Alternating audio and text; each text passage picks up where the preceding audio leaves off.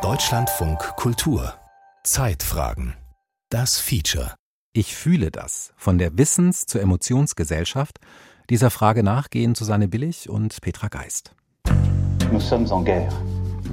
Toute l'action du gouvernement et du Parlement doit être désormais tournée vers le combat contre l'épidémie. And then I see the disinfectant. It knocks it out in a minute, one minute. And is there a way we can do something like that? De jour comme de nuit, rien ne doit nous en divertir.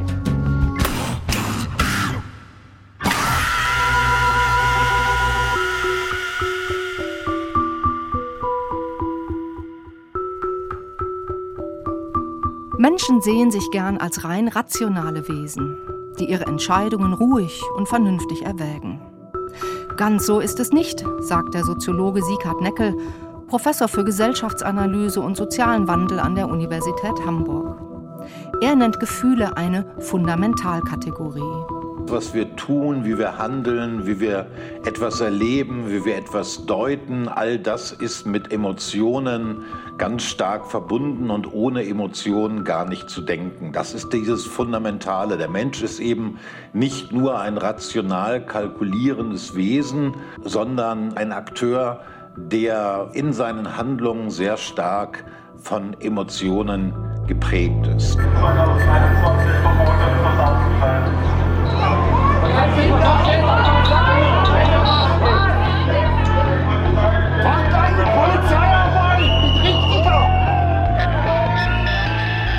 Derzeit stellt sich die Frage, spielen Emotionen im gesellschaftlichen Leben und in der Politik eine immer größere Rolle? Von entfesselten Wutbürgern ist die Rede.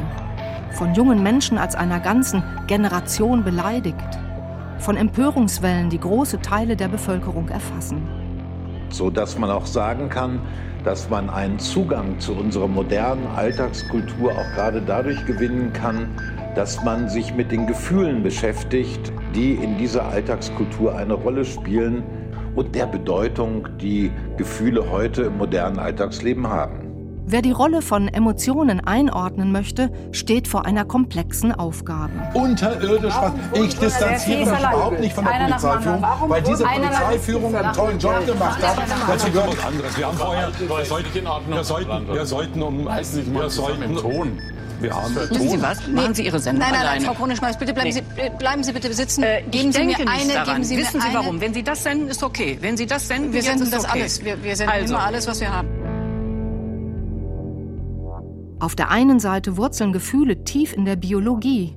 Gleichzeitig rahmt und prägt die Kultur das emotionale Erleben. Emotionen verändern sich mit den Kulturen und natürlich auch den Institutionen, in denen sie operieren. Ute Frevert, Direktorin des Forschungsbereichs Geschichte der Gefühle am Max-Planck-Institut für Bildungsforschung in Berlin. Es gibt Kulturen, es gibt Gesellschaften und es gibt gesellschaftliche Institutionen, die einen sehr starken Einfluss auf Gefühle ausüben, die Gefühle äh, entweder tabuisieren oder in den Himmel loben, die ihnen einen hohen oder einen geringen Wert zuschreiben. Und je nachdem, wie diese gesellschaftliche und kulturelle Rahmung von Gefühlen verläuft, werden Emotionen auch anders empfunden und anders geäußert. Wenn Gesellschaften starke Veränderungsprozesse durchlaufen, ändern sich auch ihre Gefühlscodes, also ihre ungeschriebenen Vereinbarungen, welche Gefühle in welchen Situationen als angemessen gelten. Lärmende Maschinen überrollen den Wald, übertönen den Gesang der Vögel schon bald. Mit scharfer Axt fällt man Baum um Baum, zerstört damit seinen Lebensraum. als eine junge Generation von oppositionellen sozialen Bewegungen Anstoß genommen haben an vielen Fehlentwicklungen der modernen Gesellschaft, von der Hochrüstung über die Umweltverschmutzung bis hin zur Ungleichbehandlung von Männern und Frauen, wie diese sozialen Bewegungen einen neuen emotionalen Code auch in die öffentliche Diskussion gebracht haben. Die Gefühlshistorikerin beschreibt die Partei der Grünen. Mit ihr wanderte eine neue Gefühlskultur in die Parlamente. Und über Fernsehbilder konfrontierten die Grünen auch ältere Menschen damit. Wir fordern Sie alle auf, den alltäglichen Sexismus hier im Parlament einzustellen. In diese Bundesrepublik Deutschland einen fundamentalen Richtungswandel in Richtung Rot-Grün vollziehen würde, die Zukunft uns, die kommenden Generationen, ihr Leben würde auf dem Spiele stehen. Das ist es, was wir unseren Wählern sagen müssen. Ich merke, ich habe das Richtige gesagt. Sie sind, Sie sind getroffen durch andere Kleidung, durch eine andere Sprache, durch eine andere Art der Adressierung, durch eine andere Art des Umgangs auch untereinander, viele Umarmungen und eine Solidarität auch in der Gruppe, eine Zärtlichkeit in der Gruppe, die anderen Parteien längst ausgetrieben war, wenn sie sie denn jemals hatten. Die ältere Generation reagierte darauf zunächst mit Ablehnung und Verachtung, ließ sich aber allmählich mitnehmen. Die bemühte Steifheit der Nachkriegsjahre ist längst aus der öffentlichen Sprache verschwunden. Moderatorinnen und Moderatoren im Radio duzen sich, und auch die Chefin, der Chef dürfen im Büro mal locker in Jeans und Turnschuhen auftreten. Josef von Eichendorff Der Adel und die Revolution Prinz Rokoko hast dir Gassen abgezirkelt fein von Bäumen und die Bäume scheren lassen, dass sie nicht vom Wald mehr träumen. Quellen, die sich unterfingen durch die Waldesnacht zu tosen, lässt du als Fontänen springen und mit goldenen Bällen kosen. Springbrunnen in dem Marmorbecken singt ein wunderbares Lied deine Taxusbäume recken, sehnen sich aus Reih und Glied. Authentisch sein, echt, sich zeigen, wie man wirklich ist, dieses Ideal, das die Gefühlskultur heute stark prägt, haben weder die Umweltbewegten der 1980er noch die Hippies der 1960er Jahre erfunden. Es stammt vom aufstrebenden Bürgertum des 18. Jahrhunderts. Damals wurden die natürlichen Gefühle zu einer Waffe im politischen Kampf des Bürgertums gegen seinen Gegner, den Adel.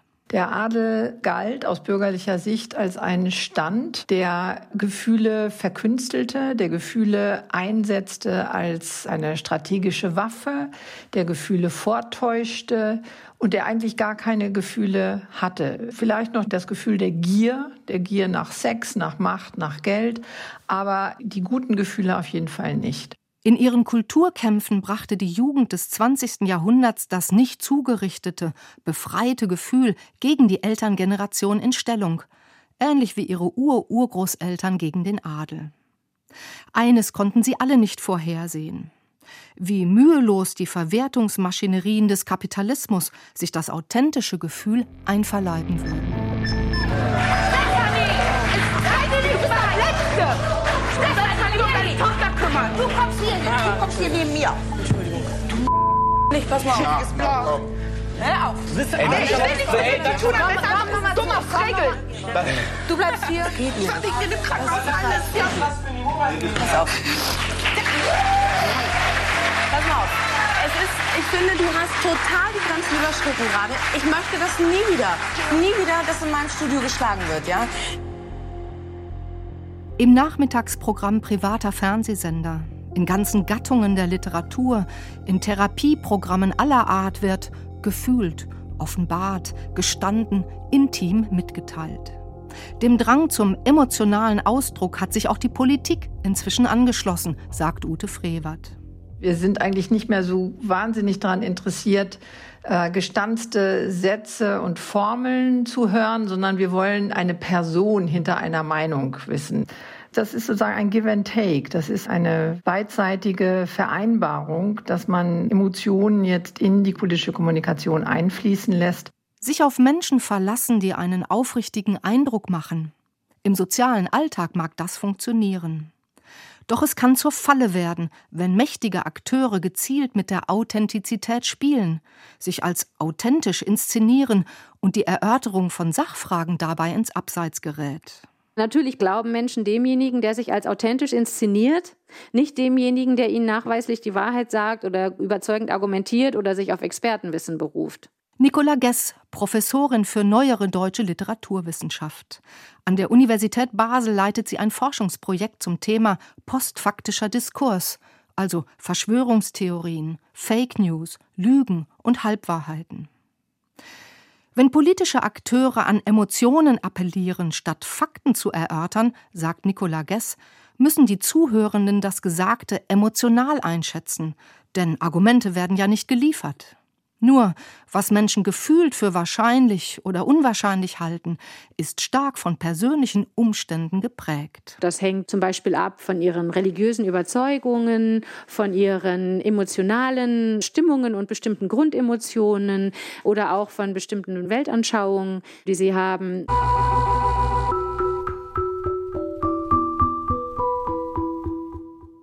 Debatten über die Diskriminierung von Frauen von People of Color oder Menschen diverser Genderidentitäten. Das sind Beispiele für emotionsgeladenes gesellschaftliches Ringen um die Aufarbeitung von Unrecht in der Vergangenheit und für gerechte Verhältnisse in der Gegenwart. Dabei gäbe es auch zu solchen Themen zunächst einmal viel Tatsachenwissen zu erwerben, sagt der Theologe und Journalist Stephen Anpalagan. Er ist Mitgründer der gemeinnützigen Unternehmensberatung Demokratie in Arbeit und engagiert sich gegen Rassismus und Rechtsextremismus. Das Maß an Unwissenheit, wenn es um das Thema Rassismus geht, ist gigantisch.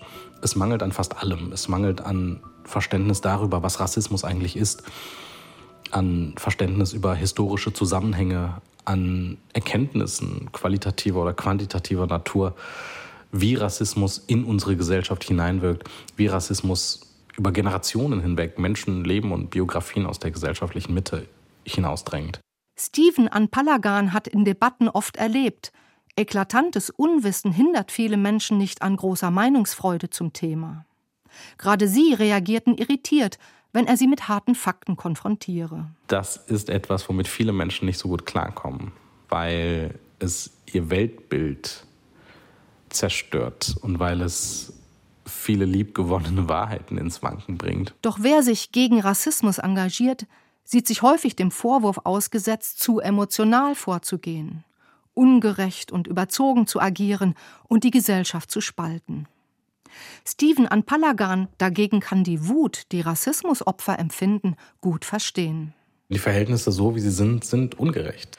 Sie diskriminieren Menschen, sie grenzen Menschen aus. Es gibt unendlichen Rassismus in der Mitte der Gesellschaft und an den Rändern der Gesellschaft. Er ist zuweilen tödlich und wir tun noch zu wenig dagegen. Der Rassismusexperte erklärt, in vielen Kontexten sei es durchaus üblich, auf Beleidigungen empfindlich zu reagieren.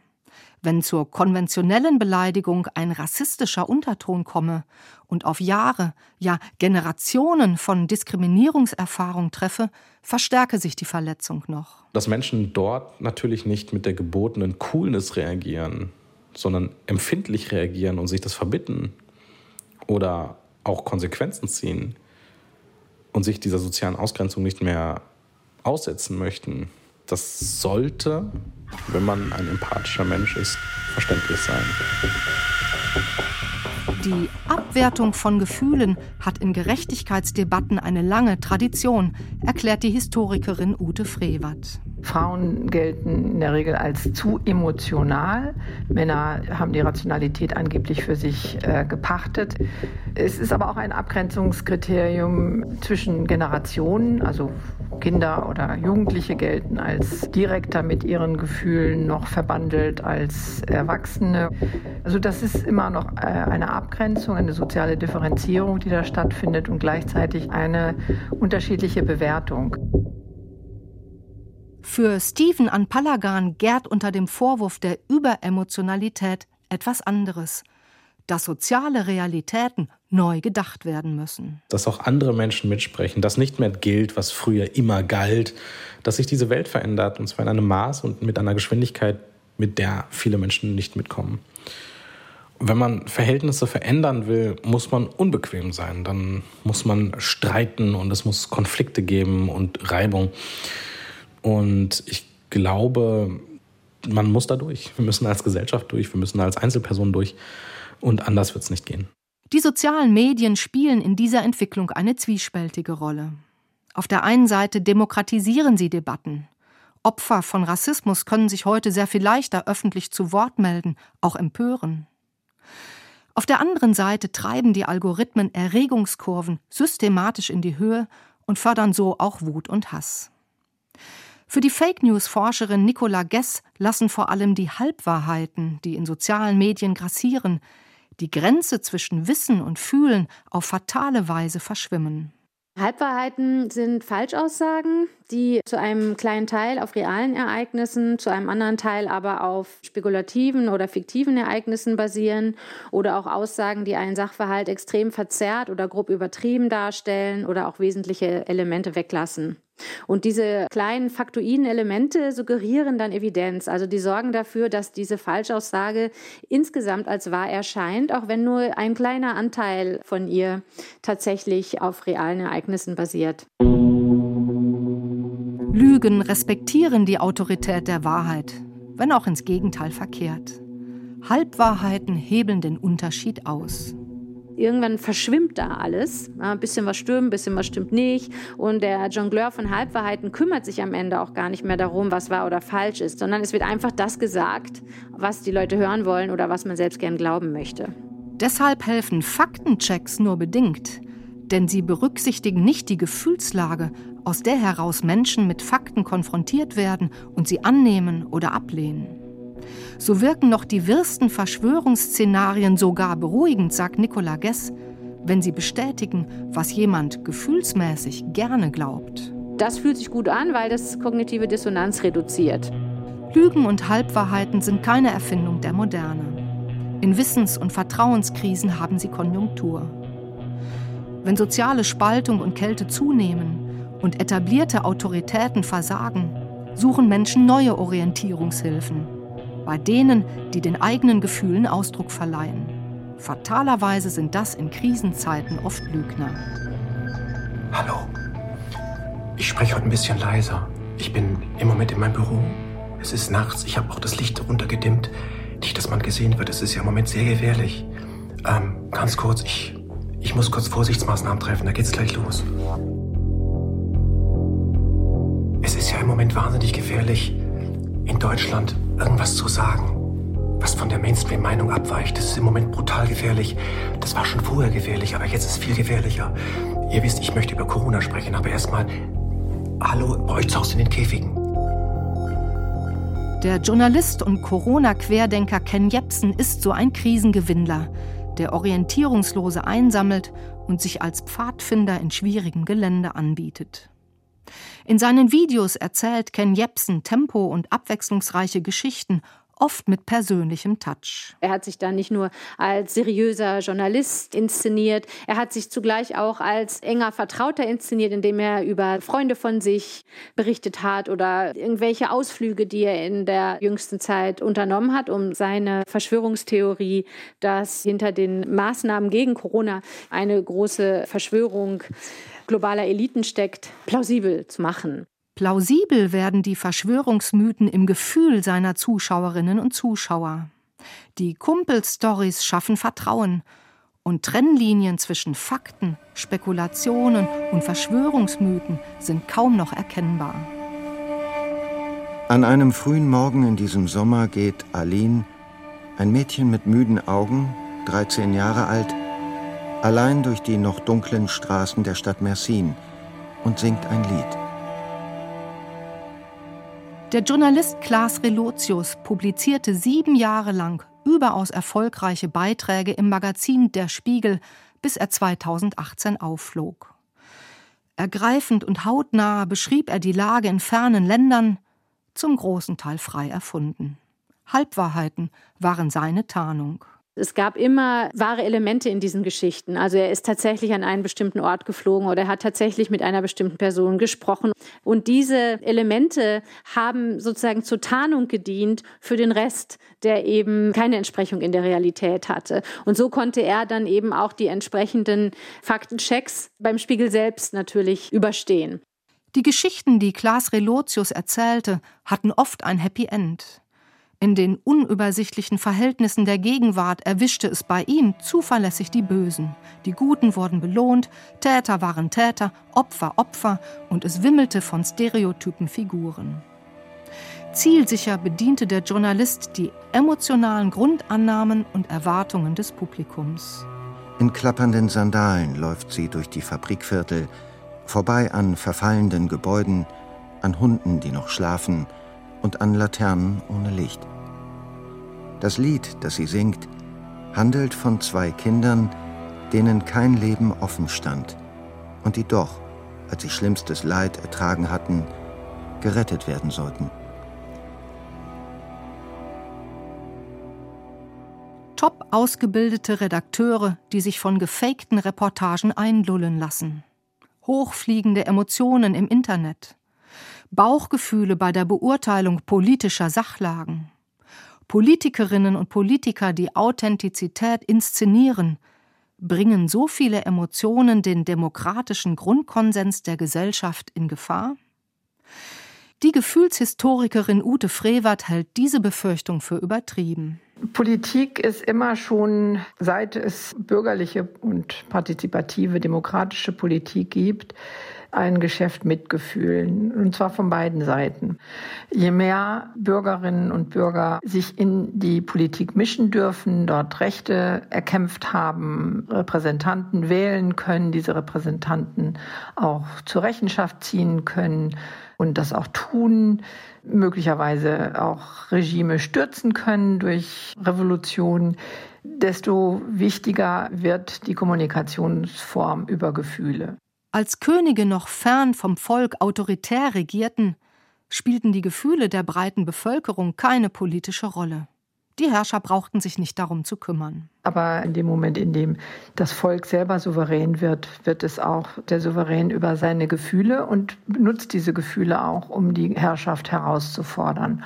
Und umgekehrt setzt die Herrschaft oder die Regierung dann auch Gefühle ein, um das Volk bei der Stange zu halten. Das findet man in Demokratien ebenso wie in Diktaturen. Wir haben jetzt nur zwei, Sonnenbrille und Herzchen. Das nennen wir Superposition. Henning ist gleichzeitig Sonnenbrille und Herzchen. Henning ist ein Qubit. Das heißt so. Ähm, in echt benutzt man da irgendwie den Spin von Elektronen oder die Anregungszustände von äh, superleitenden Qubits. Ähm, aber das ist nicht so wichtig. Also wir tun jetzt auf die Funktion jetzt nicht mehr Sonnenbrille oder Herzchen, sondern einen, einen, quantenmechanischen Superpositionszustand. Das ist so, als ob wir die Funktion an verschiedenen Stellen gleichzeitig auswerten können. Wer mir das nicht glaubt, da steht's. Nicht einmal die harten Naturwissenschaften scheuen heute die Emotionen. Forscherinnen und Forscher treten engagiert auf Science Slam Bühnen auf oder reichern wissenschaftliche Podcasts auch mal mit etwas Persönlichem an. Die aktuelle Gefühlskultur ist keine Anti-Wissensbewegung. Wer behauptet, es gebe einen grundsätzlichen Shift von der Wissens- zur Emotionsgesellschaft, stellt sich Wissen und Emotion als Gegensätze vor. Doch diese Sichtweise ist wissenschaftlich überholt. Das Gehirn herrscht nicht als rationale Denkmaschine über den Körper, sondern Denken und Fühlen sind vielfältig ineinander verschränkt. Deshalb versuchen gute Pädagoginnen und Pädagogen, Lernende zu inspirieren und zu begeistern, so lernt es sich besser. Sachbücher sind erfolgreicher, wenn sie neben der Faktenvermittlung auch das Gefühl ihres Publikums anzusprechen wissen. Die unauflösbare Verbindung von Wissen und Emotion unterstreicht auch der Soziologe Sieghard Neckel. Wenn ich etwas wissen möchte, wenn ich etwas erforschen möchte, so wird das von vielfachen Emotionen begleitet, ohne die denken wir etwa an die Neugier. Ich auch gar nicht in der Lage wäre, tatsächlich Wissensprozesse von Anfang bis zum Ende zu durchlaufen. Umgekehrt sind Gefühle heute Gegenstand einer breiten Forschung vieler Disziplinen. Geschichtswissenschaft, Soziologie, Ökonomie, Psychologie, Neurowissenschaften. Das Wissen erobert die Emotionen. Die Emotionen werden stärker, wie man sagen kann, kognitiviert. Sie werden selbst zu einem Gegenstand des Lernens und des Erlernens in einem sehr expliziten, erklärten Sinne. Und das ist, was unsere Gegenwart auszeichnet gegenüber früheren Zeiten.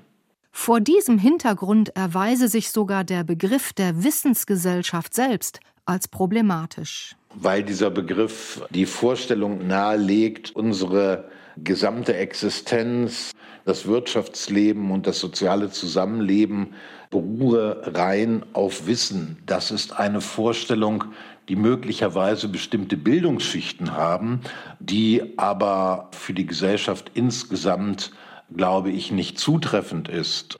Unsere Emotionen beruhen auf einem bestimmten Wissen, auf einer bestimmten Erfahrung, auf bestimmten erlernten Regeln, auf einer bestimmten Beurteilung von sozialen Situationen. All das ist stark auch kognitiv und andersherum sind Wissensprozesse gar nicht denkbar, ohne dass sie von Emotionen begleitet werden. Darum kann auch nicht die Rede davon sein, die Gesellschaft zerfalle heute in grundsätzlich neuer Weise. Hier die reflektierten Expertinnen und Experten, die Qualitätsmedien und vernünftigen Diskussionen, dort die Wutbürger oder die überempfindlichen Opfer von Rassismus. Nicht Gefühl, Aufgeregtheit oder Empörung sind ein Problem für die demokratische Debatte, aber ein Mangel an Wissen. Es ist auch ein Problem für die demokratische Gesellschaft, wenn die geteilte Wirklichkeit, ein Begriff der Philosophin Hannah Arendt, verloren geht.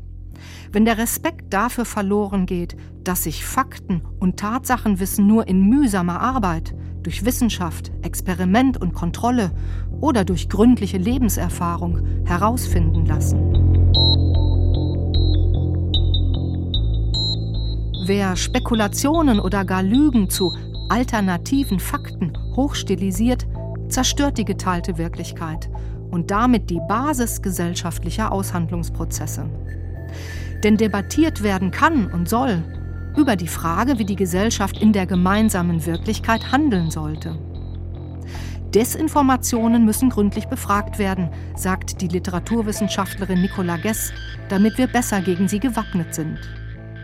Dazu empfiehlt sie literaturwissenschaftliche Verfahren und stellt dem reinen Faktencheck einen Fiktionscheck zur Seite. Wie war das denn jetzt eigentlich gemacht? Diese Desinformation, die ich da jetzt widerlegt habe, wie war die eigentlich aufgebaut? Wie hat die eigentlich funktioniert? Also sozusagen die Form der Desinformation sich anschaut, das hilft, denke ich, auch beim nächsten Mal vielleicht etwas aufmerksamer zu sein oder vielleicht nicht ganz so anfällig zu sein. Also was wird da eigentlich erzählt und was wird da transportiert? Was sind das für Überzeugungen oder auch Ängste, vielleicht auch bestimmte Ressentiments, die hier aufgegriffen, die hier angesprochen werden? Politische Auseinandersetzungen sind auch in einer Demokratie immer emotional gedrängt. Wenn Menschen Missstände in ihrem Leben deutlich wahrnehmen, Existenzsorgen, schlechte Arbeitsbedingungen, Ungerechtigkeit, Einflusslosigkeit, Diskriminierung, reagieren sie vielleicht laut und emotional anstatt ruhig und cool. Doch solange sie mit ihrer Kritik auf dem Boden der Tatsachen bleiben, helfen sie, die demokratische Gesellschaft lebendig zu halten, erklärt die Gefühlshistorikerin Ute Frevert. Eine demokratische Gesellschaft, die nicht streitet, in der es keine Möglichkeit gibt, Empörung und Widerspruch und auch Wut zu äußern, wäre eine stillgestellte Gesellschaft, in der sich nichts mehr bewegt und in der Machtverhältnisse festgeschrieben werden und ja, nicht mehr viel los ist. Insofern können durchaus auch negativ apostrophierte Gefühle einen sehr positiven Effekt hervorrufen, eben wie auch Angst durchaus nicht nur etwas Lähmendes sein muss, sondern auch etwas Mobilisierendes sein kann, was Menschen auf die Straße bringt und auf diese Weise auf Missstände, auf Probleme aufmerksam macht, die dann auch von der Politik bearbeitet werden müssen. Ich fühle das von der Wissens- zur Emotionsgesellschaft. Das war ein Feature von und mit Susanne Billig und von Petra Geist. Außerdem sprach Manuel Harder. Die Regie führte Giuseppe Maio, verantwortlich für den Ton Marian Fraune und die Redaktion hatten Franziska Rattay und Jana Wuttke.